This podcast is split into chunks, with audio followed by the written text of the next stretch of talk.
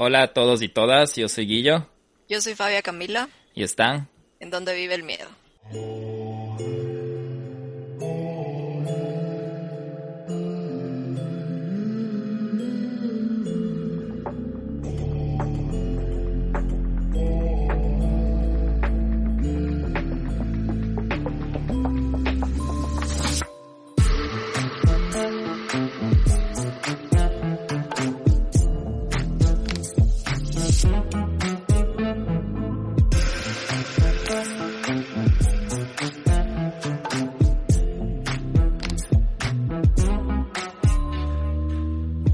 Hola Fabia Camila, ¿cómo estás esta, esta noche estrellada?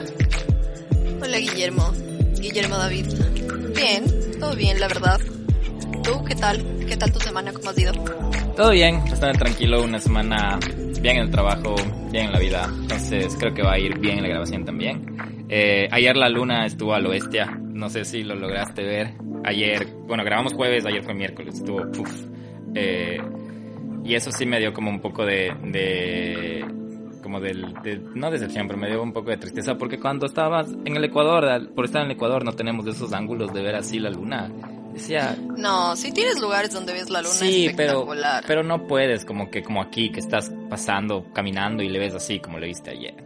Entonces. Es que verás del planeta es Por eso digo, por lo que estaban, estaba, me hablé, hablé, hablé diciendo la teoría, ¿no? Primero de que por el Ecuador que estamos en el Ecuador, es como la puesta de sol, que en Ecuador dura qué, 10, 15 minutos, de aquí dura horas. Es verdad. Sí. Sí. Pero bueno, no, no es donde vive la luna. Eh, vos, tú, ¿cómo has estado? Todo bien, la verdad todo bien, ha sido una semana bastante interesante justamente por, creo que la luna me afectó. Normalmente a mí me pasa al revés, que cuando hay luna llena me pongo como súper de buen humor y así. Esta semana, mal, mal, mal. Pero hoy ya ves, hoy, hoy, hoy soy un ser de luz nuevamente. Sí, tú hoy te, he te, estado bastante feliz. te conviertes en lobo, pero bueno. Más o menos. En, más o menos. en, en lobo domesticado. ok. ok. Eh, Continuando, eh, bueno, me toca hoy a mí, Fabia, eh, ya pongámonos un poco más en situación y serios. Eh, te quería agradecer también por el anterior capítulo, eh, estuvo súper chévere, de hecho fue uno de los que más disfruté editando por todo el material que diste. Y a la vez que estuvo chévere editar, estuvo un poco eh, difícil editar por toda la sangre que le metiste, pero pero gracias, fue uno de los capítulos que no había disfrutado desde hace mucho tiempo, entonces. Y también el Miedo Gang le encantó, estoy seguro. Eh, bueno, a los que se dieron el, el tiempo de escribirnos y comentarnos. Pero sí, sí, a mí me gustó mucho. Eso, eso te quería agradecer. Sí, ya sabes, igual eh, estoy emocionada y esperando a ver con qué nos sorprendes el día de hoy. Hoy te tocó a ti la investigación, así que es tu momento de brillar.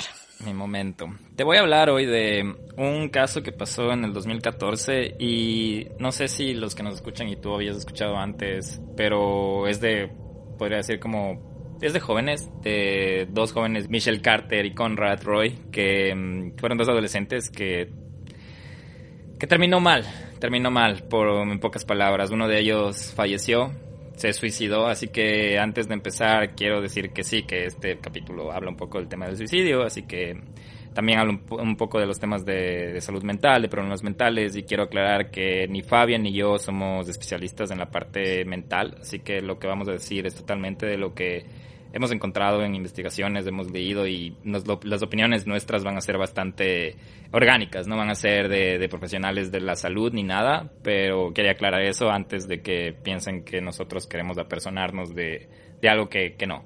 ¿Sí?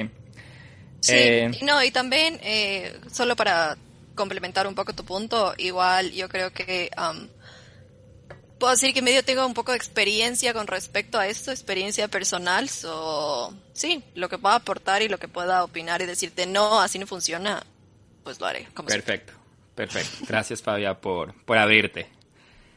Eh, pero bueno, eh, hoy vamos a hablar de Michelle Carter y Conrad Roy. Primero, ¿quién era Conrad Roy? Su nombre era Conrad Roy III. Él era alguien con quien cualquiera que luchara con una enfermedad mental podría simpatizar fácilmente. Nació el 12 de septiembre de 1995 en Manapoiset, Massachusetts, y creció con dos hermanas menores y sus padres. Se sabía que Conrad era el típico adolescente, era un adolescente de honor al que le encantaba jugar béisbol. Fuera de la escuela trabajaba con su padre y su abuelo para su empresa de remolcadores, y Conrad estaba en proceso de obtener su licencia de capitán. En 2014, Conrad se graduó de la escuela secundaria con un GPA, que es la nota general de 3.88 sobre 4 y recibió una beca para estudiar negocios en Fitchburg State University en Massachusetts. Sin embargo, decidió no seguir el camino de la universidad y seguir trabajando en el negocio de remolcadores de su familia. Por otro lado, Michelle Carter nació el 11 de agosto de 1996 en Plainville, Massachusetts, y al igual que Conrad, ella también luchaba con sus propios problemas de salud mental. Desde temprana edad, alrededor de 8 años, Michelle comenzó a desarrollar un trastorno alimenticio que la condujo a un duro ciclo de hacerse daño a sí misma mediante cortaduras. A la edad de 14 años estaba tomando medicación psiquiátrica y asistió a terapia. En su adolescencia asistió a la escuela secundaria regional King Philip y también fue jugadora de softball. Muchos de sus compañeros y amigos la describieron como una chica relativamente agradable, pero definitivamente alguien que hacía que sus relaciones con los demás fueran muy exigentes. Michelle tendía a ser insegura en sus amistades y relaciones, por lo que normalmente necesitaba atención adicional. Dos adolescentes promedio, ¿no? O sea, él un chico interesante, brillante, bueno, digamos que sobresaliente, excelente en sus calificaciones, ella una chica igual que yo creo que pasó por cosas que en la adolescencia es algo muy las mujeres al menos estamos muy propensas a pasar por el cambio hormonal y todo lo demás. Entonces, podría decirse que son dos adolescentes promedio, normales, comunes. Creo yo. Hasta tu descripción fue tal cual eso. O sea, verás, cuando yo creo que si todos nos acordamos, independientemente hombres y mujeres, en esa edad, 14 años, eh, o sea, la adolescencia, si te pones a ver ahorita como en retrospectiva, es una bomba de hormonas. Y, y no sé, yo a veces me pongo a ver cómo era yo en mi adolescencia y hasta me avergüenzo de yo mismo, de lo que yo pensaba, de lo que yo hacía, de cómo me comportaba. Entonces, y no por el tema de juzgarme, sino que creo que es parte de esa lucha hormonal que, de tu cuerpo que está cambiando y tu misma cabeza que está cambiando y todo. Y creo que querían más o menos como relacionar lo que dices dos adolescentes promedio, porque yo creo que todos a esas edades eh, lidiamos con nuestras propias batallas, pero cada batallas son más grandes que las otras y no todos, como si pongo así en tema analogía, no todos somos los mismos guerreros para luchar estas batallas. Hay personas que estas batallas nos afectan mal y hablamos en el anterior capítulo. A veces no es solo el tema que del tema social, de cómo aceptas las cosas, a veces también es tema genético. Entonces va muy independiente de cómo, cómo lo recibas. Pero creo que esta edad es como que la edad perfecta para que estos dos personas, en este caso, con un poco de más susceptibilidad a este tipo de, problemas de, adolescencia, se junten, es como que dos, dos bombas de tiempo se acabaron de juntar. Eso es lo que yo pensaba cuando, cuando empezaba a leer la, descripción de, de, de, ellos dos. Sí, o sea, en realidad yo creo que si es que son dos personalidades tóxicas, ya seas adolescente, ya seas adulto, si es que nuevamente si es que son dos personas con problemas y con personalidades tóxicas pueden causar un tremendo desastre.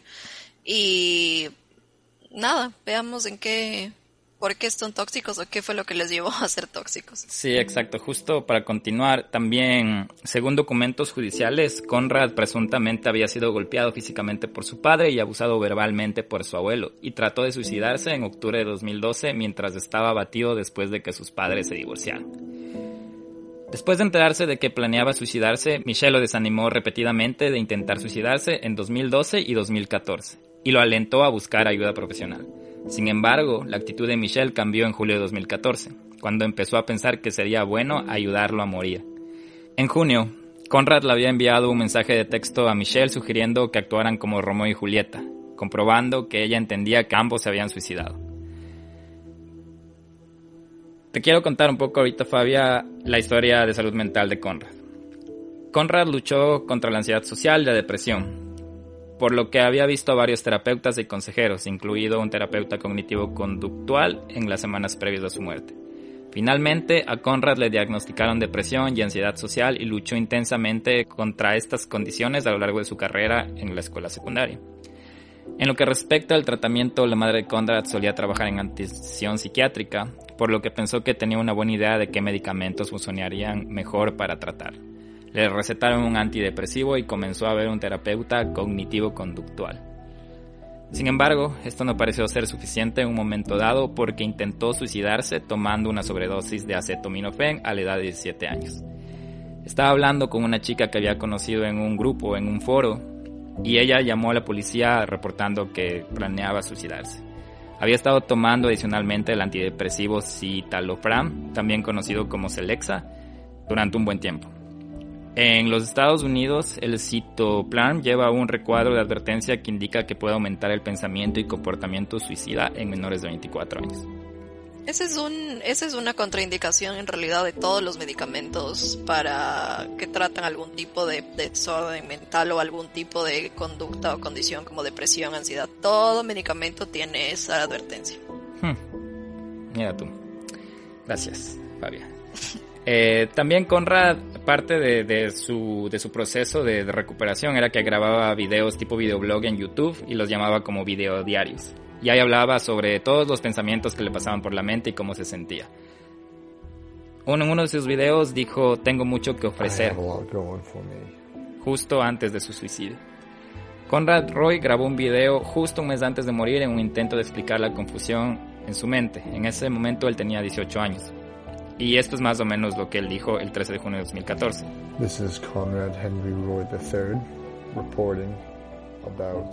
Este es Conrad Henry Roy III informándoles sobre lo que está pasando por mi mente, lo que ha pasado por mi cabeza los últimos días. Al parecer estos videos grababa desde la habitación de su casa. También explicó que se desanimó cuando trató de mejorar en su trabajo escolar y en su vida social y sintió que estaba quedando corto. Y dijo, Así que todo comenzó simplemente tratando de hacer demasiado para mejorarme en tan poco tiempo, como estudiar, mejorar mi vocabulario, tratar de relacionarme, programas de televisión, películas, videos deportivos, autos, como no sé, hasta el fenómeno Twitter. Dijo también que trató de seguir los eventos actuales para poder hablar con la gente sobre lo que estaba sucediendo en el mundo y en los medios de comunicación. Durante su video parecía encogerse, inclinarse hacia la cámara y enseñar los dientes, continuando en tono monótono algo que también dijo es, y lo que estoy haciendo es mirarme a mí mismo de manera tan negativa, mirarme a mí mismo, una partícula minúscula en la faz de la Tierra, esta basura que nunca tendrá éxito, nunca tendrá una esposa, nunca tendrá hijos, nunca aprenderá. Se reclinó y su tono se volvió más intenso y articulado. Pero tengo mucho que ofrecer. dijo que es introvertido y que tiene beneficios. Soy un buen chico, agregó, pero llega un punto en el que soy demasiado amable. Era un chico deprimido. La verdad era un chico, o sea, se nota claramente que tenía una depresión bien fuerte. Y que también, así como, no sé si tú has escuchado que las mujeres cuando entran a la menopausia, muchas de estas sufren depresión. Y básicamente la depresión está desencadenada por este desorden hormonal por el que pasamos las mujeres.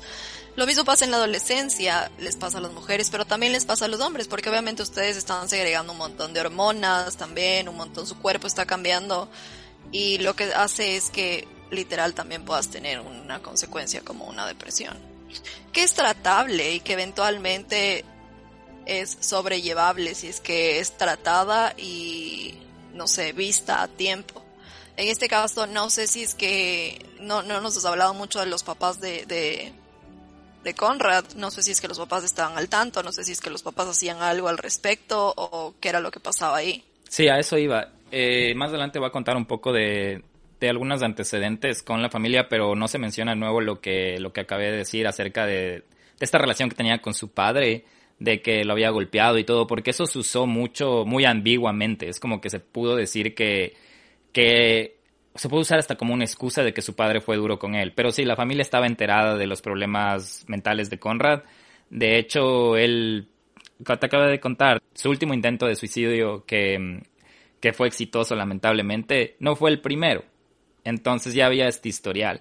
Más adelante, un poco de, de, te spoileo la historia, pero mm, hasta su madre había visto una vez una conversación en su computadora que decía que estaba planeando suicidarse y por cosas así también los padres de él estaban tratando de, de que él mejore. Y de hecho pensaban que Michelle era una persona que le estaba ayudando a eso. Pero, ¿cómo culpar a los padres? Tú cuando eres joven también no es que le cuentas todo a tus padres. Bueno, dependiendo de los padres que tengas también, ¿no? Y cómo tengas tu relación con tus padres, pero...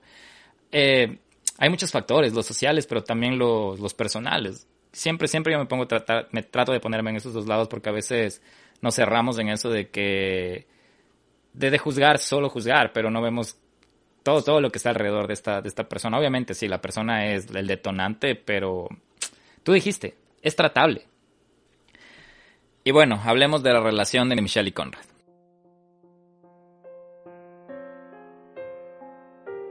Conrad y Michelle se conocieron en 2012 mientras ambos estaban en Florida visitando a sus familiares.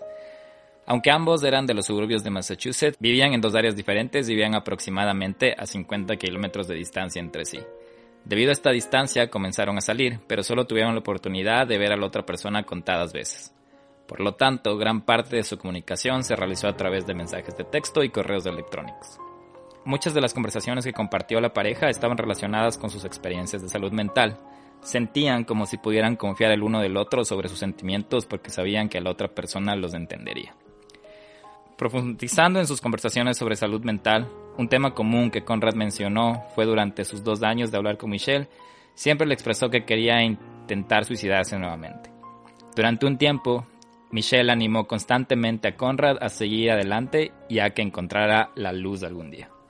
Michelle también animó encarecidamente a buscar ayuda profesional a principios de 2014. Esto se debió al hecho de que fue a un centro de rehabilitación para su trastorno alimenticio y pensó que también sería de gran ayuda para Conrad. Aproximadamente al mismo tiempo, Michelle también recibe un nuevo medicamento para su depresión y ansiedad.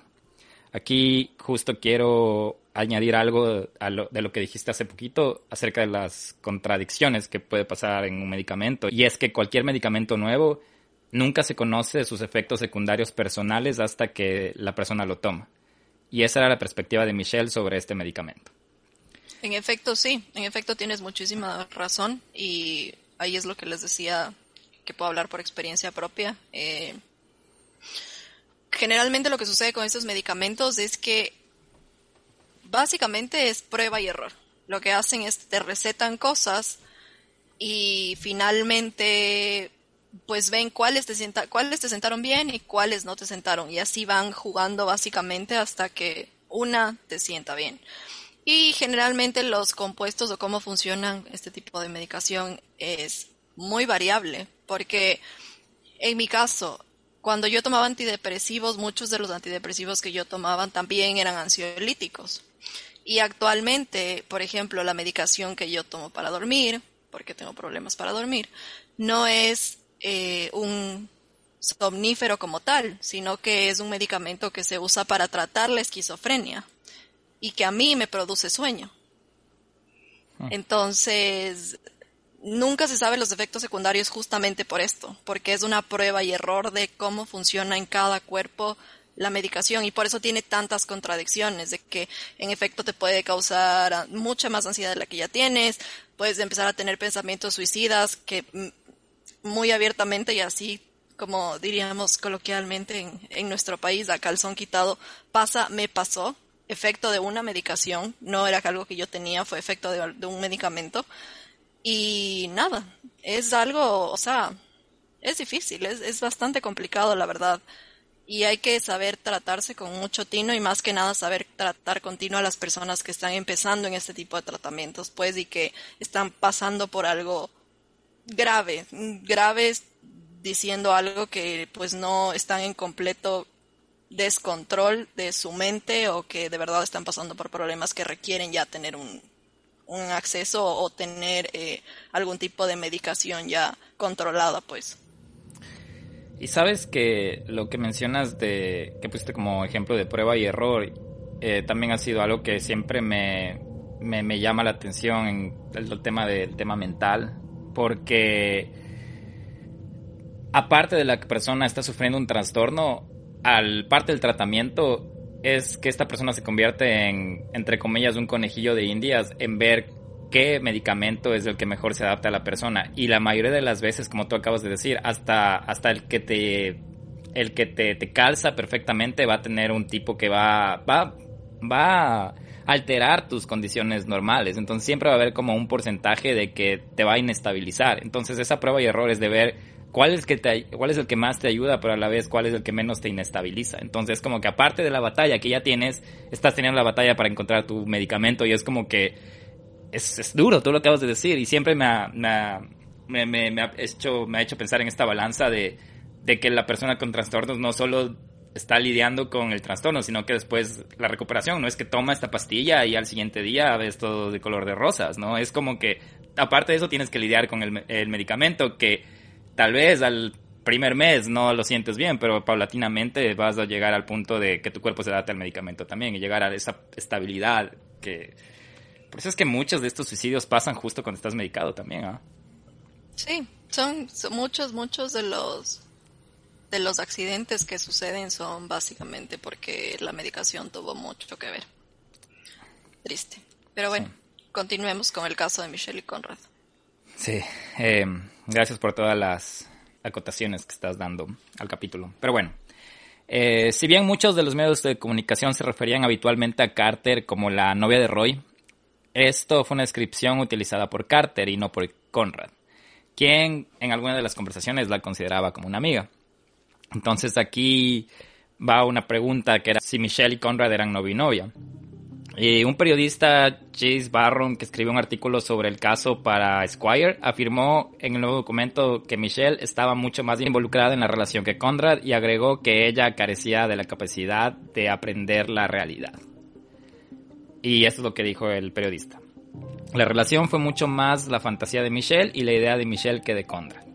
Los mensajes de texto entre la pareja muestran que Carter le preguntó una vez a Conrad si cree que se casarían algún día. En otro le pregunta si puede ser su novia. Y dice, quiero poder decir que era tu novia. Le envió este mensaje de texto Michelle a Carter. Y Carter le dice, Michelle a Conrad, perdón. Y Conrad le dice, sí, lo eres. Después ella vuelve a preguntar, ¿lo soy? Y él se responde, supongo estado en esas situaciones, Fabián? Ah, no. La verdad, nunca he sido la persona insistente de. Pero ¿y esto qué es? ¿Y tú y yo qué somos? No, para nada. Ok, bueno, pero bueno. siguiendo, el periodista explicó que Conrad fue alternativamente un poco malo con ella, poco dulce con ella y hasta negándole durante la mayor parte de la relación. Y de hecho, hay un documental que mm, que creo que está en HBO y lo vi hace un, hace un año creo que exactamente. Y parte de lo... Sí, ahí está muy detallado cómo era la relación de mensajes de texto con, con ellos. Y sí se puede ver que Conrad era un poco más cortante, más...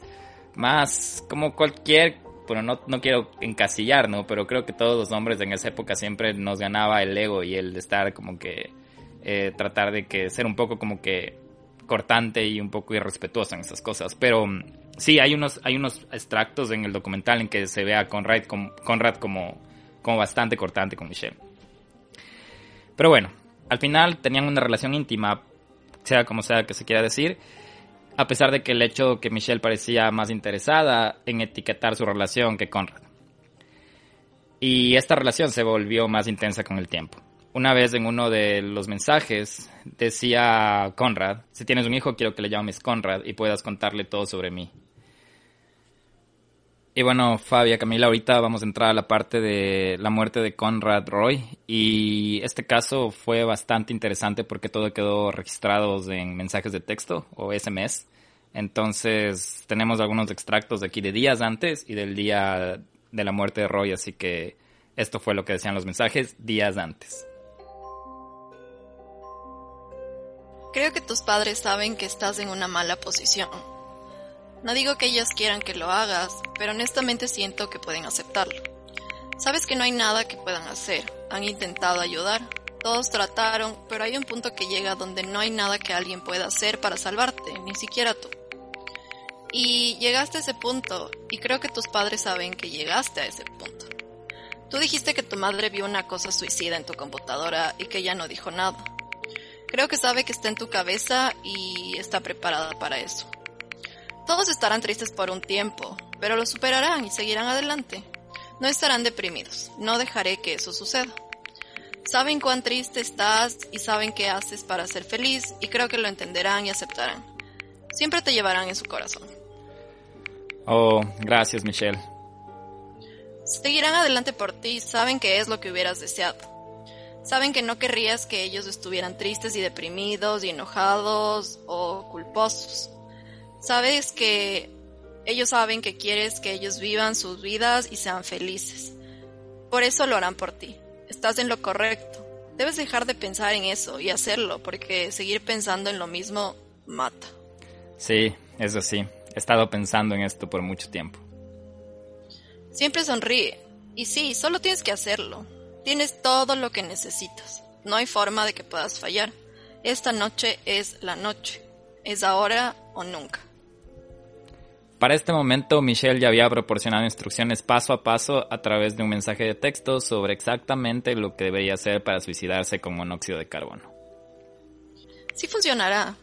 Si emite 3200 ppm durante 5 o 10 minutos, morirás en media hora. Pierdes el conocimiento sin dolor. Te quedas dormido y mueres.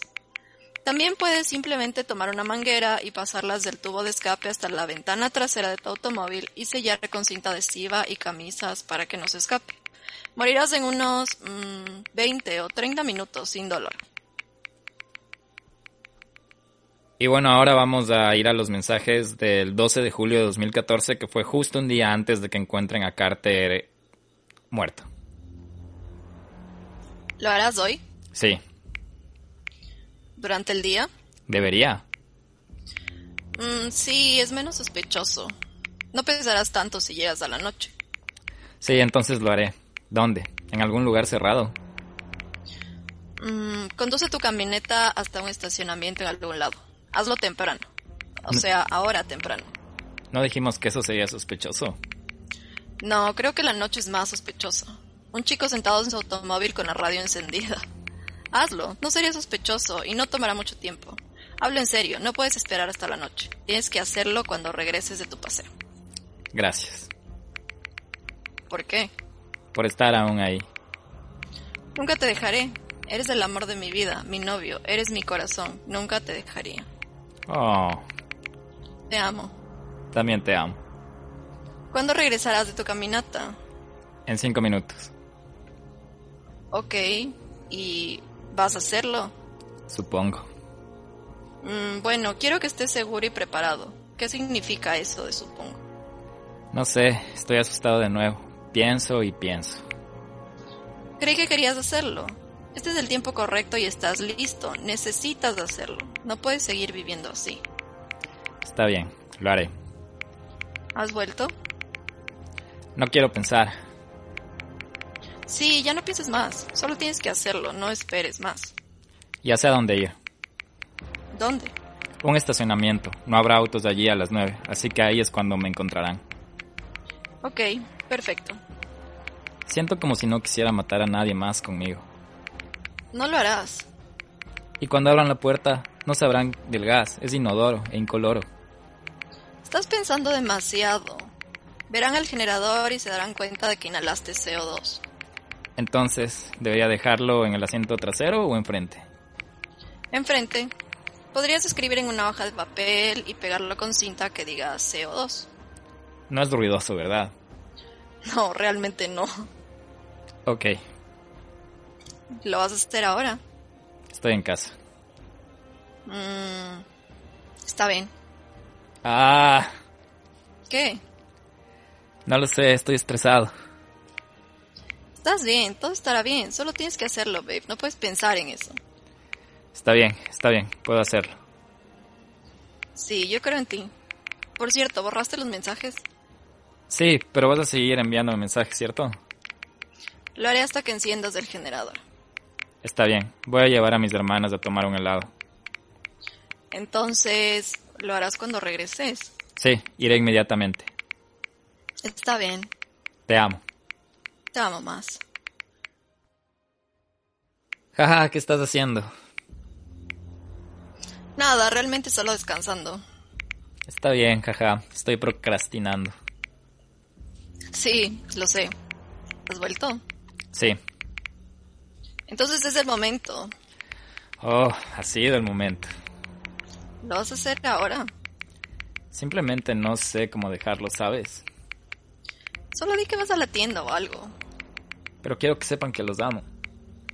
Ellos saben, eso es algo que definitivamente saben. Estás pensando demasiado. Sé que estoy pensando demasiado. He estado pensando demasiado durante un tiempo. Lo sé, solo tienes que hacerlo como dijiste. ¿Lo vas a hacer ahora? Todavía no me he ido. Jaja. ¿Por qué? Voy ahora. De acuerdo, puedes hacerlo. Está bien, casi estoy ahí. Está bien. Después de esto hubo un buen momento en que Carter no respondía a Michelle y Michelle empezó a escribir los siguientes mensajes. Por favor, respóndeme. Tengo miedo, ¿estás bien? Te amo, por favor, responde. ¿Estás en casa de tu papá? Camden me dijo, te conseguiré ayuda pronto, supongo. Pensé que de verdad lo habías hecho.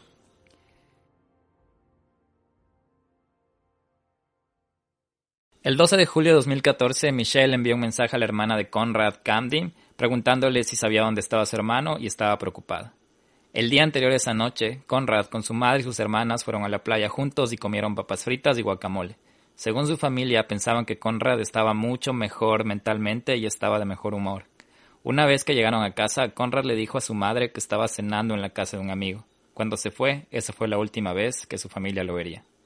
Después de que Conrad salió de su casa, condujo hasta la parte trasera de un estacionamiento de Kmart y se suicidó encendiendo un generador que llenaba el interior de su camioneta con monóxido de carbono.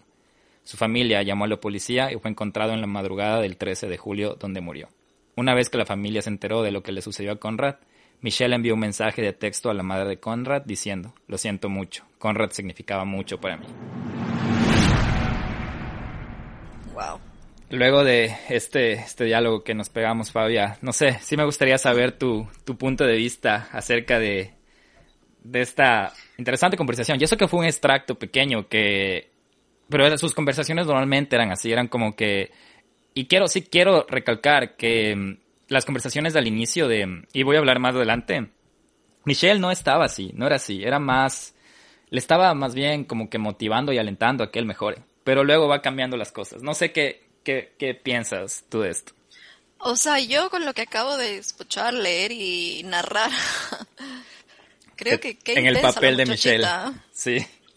Qué intensa, Bastante insistente en y lo que me parece interesante es justamente lo que tú dices, que en un inicio ella estaba en este, en este papel o en este, en esta posición de querer ayudarlo, de decirle que busque ayuda, de decirle que, que todo va a estar bien, que va a encontrar la luz al final del túnel. Y de repente le dice como que, ok, ¿sabes qué? Tienes que morir. Entonces, ahí yo me pongo en dos posiciones. Nuevamente, me pongo en su lugar. Y claramente la chica tampoco estaba en sus cinco cabales también estaba algo trastornado.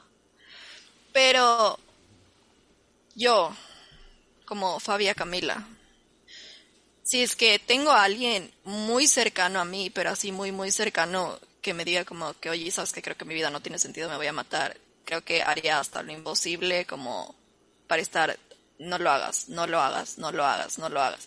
Pero creo que humanamente también llega un punto en el que te cansas y hasta para tu salud mental no es correcto y no está bien. Y sería como que, oye, a ver, o sea, no, no le diría mátate, pero como vienes diciéndome tres años que, que te vas a matar, que te vas a matar y no lo has hecho, la que se va a terminar matando soy yo. O sea, por favor, necesitamos que hagas algo. Y si tú no lo quieres hacer, hablo con tus padres, hablo con alguien que esté cercano, que tenga algún tipo de poder sobre ti, para que te lleven de verdad, a que te ayuden a buscar ayuda, lo que sea, porque ya yo tampoco ya no te puedo estar escuchando todos los días lo mismo y lo mismo. Entonces, digo, como por ese lado, tal vez el desequilibrio que ella tenía le llevó a pensar que de alguna manera estaba haciendo lo mejor, pero también se nota el interés de ella de protagonizar algo, de ser el centro de atención o de llamar la atención de alguna manera.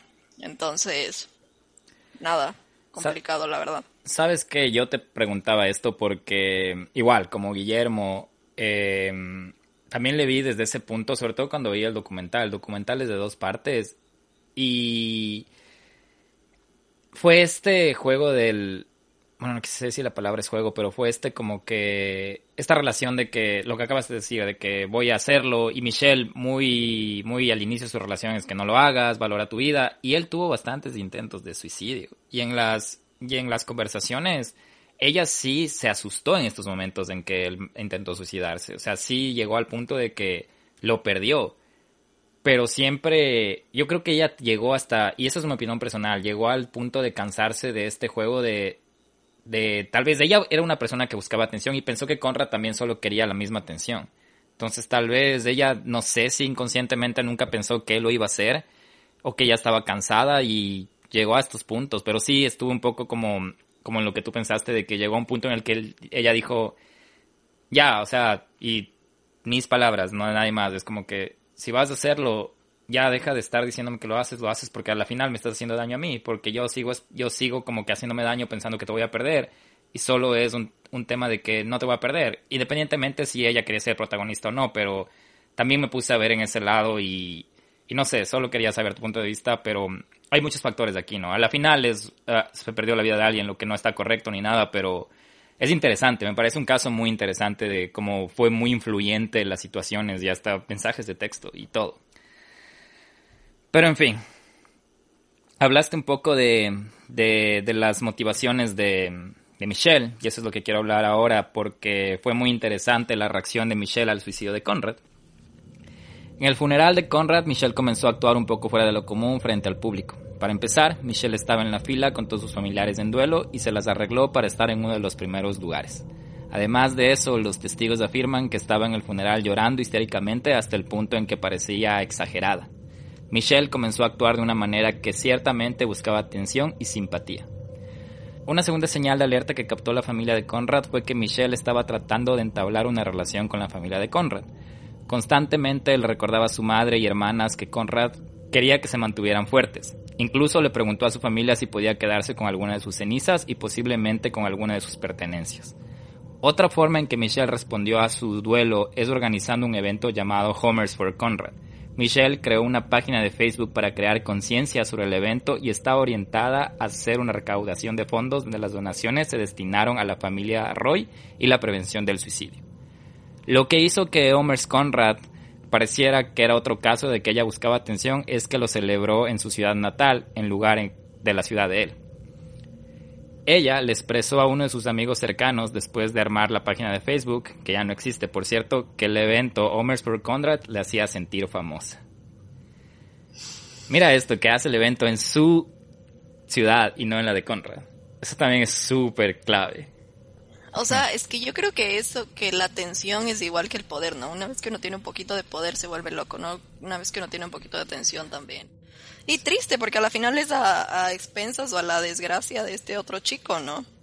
Sí. Pero como te digo, eran dos bombas de tiempo que se juntaron por, por las situaciones del, no sé si decir destino o de la, la vida, pero fue, fue las, fue el peor momento, las menos indicadas personas y en el menos indicado lugar, creo yo. Entonces, no sé, era como, para mí era, esa relación era una bomba de tiempo, uno de los dos iba a salir heridos, y aquí hay dos víctimas, ¿no? O sea, una que ya no les puedes ver, que no les se puede ver, obviamente, pero ella también es que, no es que quedó sin secuelas ni nada, ¿no?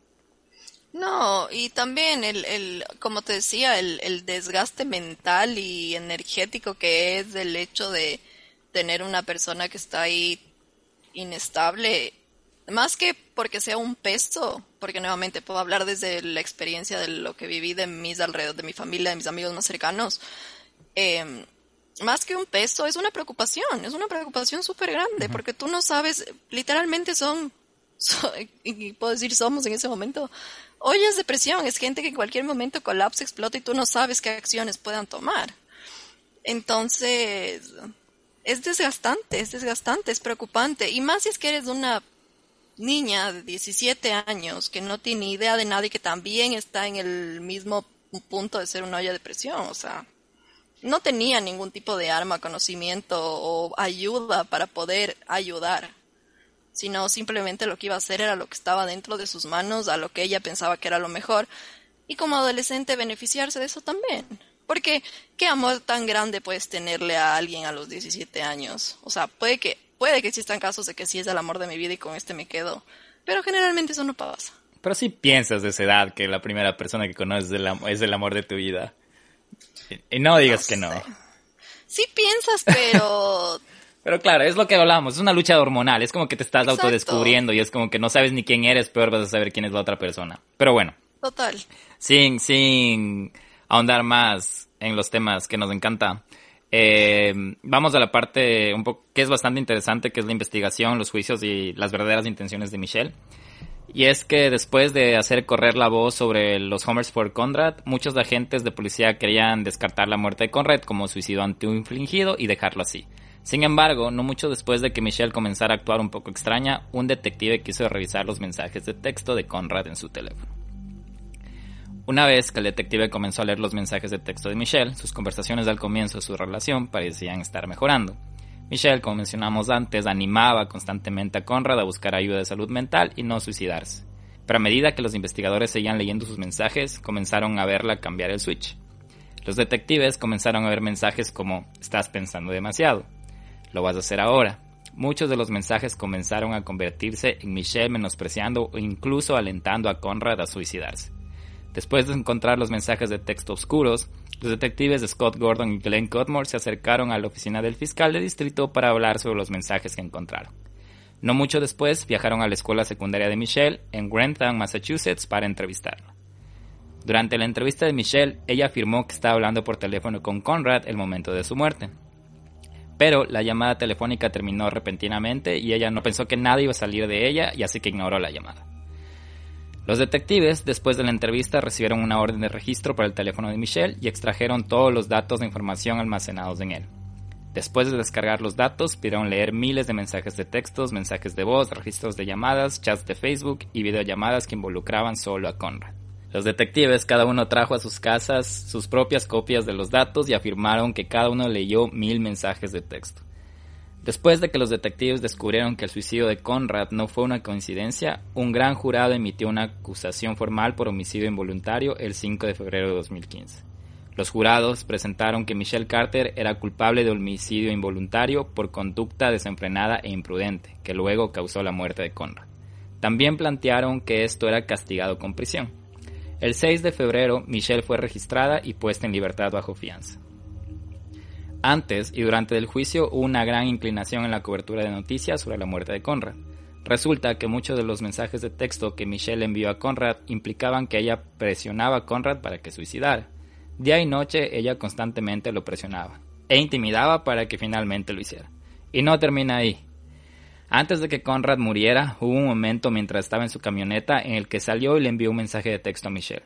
Según los mensajes que Michelle envió a su amiga cercana Sam, Conrad salió de la camioneta porque se asustó de que la intoxicación por monóxido de carbono estuviera funcionando y Michelle le dijo que volviera a entrar. Si bien los abogados defensores de Michelle argumentaron que alentar el suicidio no es un delito, la Corte Suprema de Massachusetts cree firmemente de que se trata de un caso de homicidio involuntario. Michelle le preguntaba constantemente a Conrad cuándo iba a suicidarse y por qué no se había suicidado todavía y hasta le explicaba cómo suicidarse. Bebe lejía. ¿Por qué no bebes lejía? Cuélgate, salta de un edificio, apuñálate, hay muchas formas. Además, los abogados de Michelle pensaron que esto iba a tener un efecto escalofriante sobre los derechos de libertad de expresión, y si estaba bien o no discutir abiertamente el suicidio y fomentarlo entre los seres queridos. Sin embargo, la Corte Suprema decidió mantener la acusación de homicidio involuntario y Michelle iba a tener que ir a juicio. El 5 de junio de 2017, Michelle Carter acudió al Tribunal de Menores de Taunton para su juicio oficial, pero para sorpresa de mucha gente, Michelle decidió renunciar a tener un jurado en su juicio. Lo más probable es que la defensa pensara que Michelle recibiría una sentencia menos severa si el juez descifraba sus acciones como legales o no, en lugar de que si se trataba de personas comunes que lo veían desde un punto de vista moral.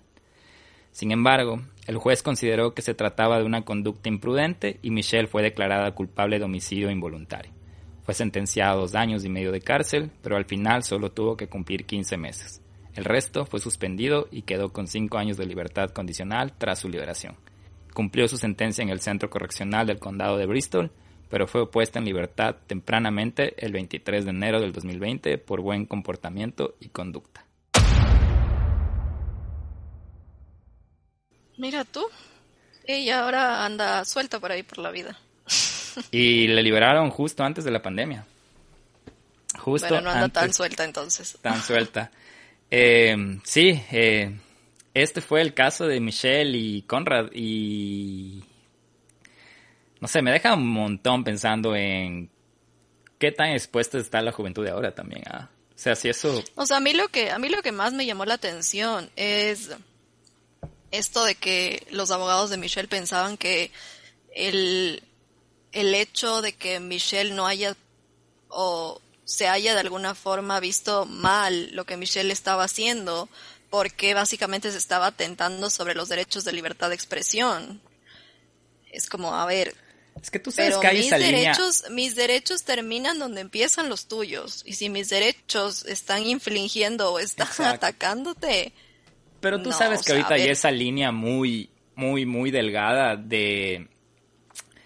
No sé cómo llamarla, pero tú sabes lo que está pasando ahora. Entonces ahorita tienen que ser muy cuidadosos en cómo exponen las, las ideas, o en este caso hasta cómo exponen el juicio, cómo, cómo lo presentan, cómo hablan del juicio, cómo, cómo, cómo le, enmarcan a Michelle. Porque eso puede detonar en el futuro, y ha pasado, y sigue pasando. Ahora, que tal vez porque le, mencionan, le dijeron una palabra que en esa época no estaba censurada, por no decirle, se puede demandar después. Entonces, por eso ellos... Claro, es que justamente, justamente a eso voy, que básicamente los abogados de Michelle se basaron en eso, en que, o sea, están atentando contra los, derechos de expresión de mi, de mi cliente, no sé de lo que... Es que se están cuidando las espaldas. Exactamente, como a ver, ¿usted por qué le viene a decir que mi, básicamente que mi cliente no tiene la libertad de decirle a alguien, oye, mátate? Porque básicamente no es correcto, no es políticamente correcto hacerlo. O sea, y eso es algo que la ley defiende, ¿no? Que la ley defiende muchísimo el tema de los derechos de la libertad de expresión, de las cosas que se pueden discutir abiertamente y no, como tú dices, de cómo tienes que básicamente hablar continuo de ciertas cosas, porque si no puede ser materia para que te demanden y te metan a prisión Dios sabe cuántos años. Entonces... Y no necesariamente te demanden, sino que como que te, te, encasillen en algo. Y, y no me dejes mentir, Fabio, Camila, en este capítulo tú y yo sí estábamos, creo que pensando unas dos veces las cosas que teníamos que decir antes que no decirlas, porque tampoco queremos como que herir susceptibilidades, queremos ser muy respetuosos en eso y tampoco queremos como que saltarnos de esa línea pero queremos también expresar nuestras ideas que son muy personales y que tal vez algunos se identifiquen y otros no, pero ese es el tema, ¿no? Ese es el tema de la, mentalidad diversa y toda la cosa, pero ahorita tenemos que ser muy cuidadosos con eso. Pero bueno. Sí, de verdad, o sea, de cualquier forma yo creo que no quiero nuevamente justificar los actos de esta chica, no estuvieron para nada correctos, porque también se necesita un poquito de sentido común que cuando eres adolescente no tienes y es ahí donde justifico sus hechos de cómo era un adolescente con problemas. Y si nada, si está libre hoy en día, pues espero no encontrarla nunca. y que tenga una vida normal. Y si la encuentras, que haga una entrevista para él donde vive el miedo. eh, bueno, este fue el capítulo de Michelle Carter y Conrad Roy. Eh, esperamos que lo hayan disfrutado y mm, también que mm, súper, súper, súper válido todo lo que añadió Fabia Camila y, creo que fuiste nuestra co-host y nuestra invitada a la vez hoy, porque añadiste muchas cosas válidas que, mm, que te abriste y otra vez gracias. Pero sí, eh, fue el capítulo 47, estamos más cerca del 50, no nos han dicho qué hacer, no nos han dado ideas. También les lanzo la noticia que exactamente en un mes voy a estar face to face con este ser que estamos grabando por ahora por Zoom. Así que si tienen alguna idea de qué les gustaría que grabemos juntos o de qué tema, igual ya saben, les leemos, les escuchamos. Eh, nos pueden seguir en Instagram arroba donde vive el miedo, escribirnos a donde vive el miedo podcast arroba gmail.com. Fabia, ¿algo más que quieras añadir antes de acabar esto? Nada, la verdad estuvo interesante. Eh, ilustrativo. Espero haber aportado algo. Ya saben que independientemente de nuestras opiniones o de que a veces puede que se nos, se nos vaya un poquito a la mano, como dijimos y hemos dicho en muchas ocasiones, la salud mental es un tema realmente importante. Conversen, si no se sienten bien, si ven a alguien que no se siente bien, háganlo, es primordial, se los digo nuevamente desde mi experiencia y con todo el amor del mundo. Y síganos, dennos amor, necesitamos amor. eh, empieza septiembre, fogata virtual septiembre, ya saben que los Patreon es mensual, así que igual ya les debemos estar contando por redes y les vamos a seguir contando noticias de lo que sigue pasando en el nivel miedo. Siempre pasa algo, siempre hay miedo, siempre hay cosas que, de qué hablar y ya, pásenla bien, cuídense, quiéranse, eh, cuídense de la variante delta de todo.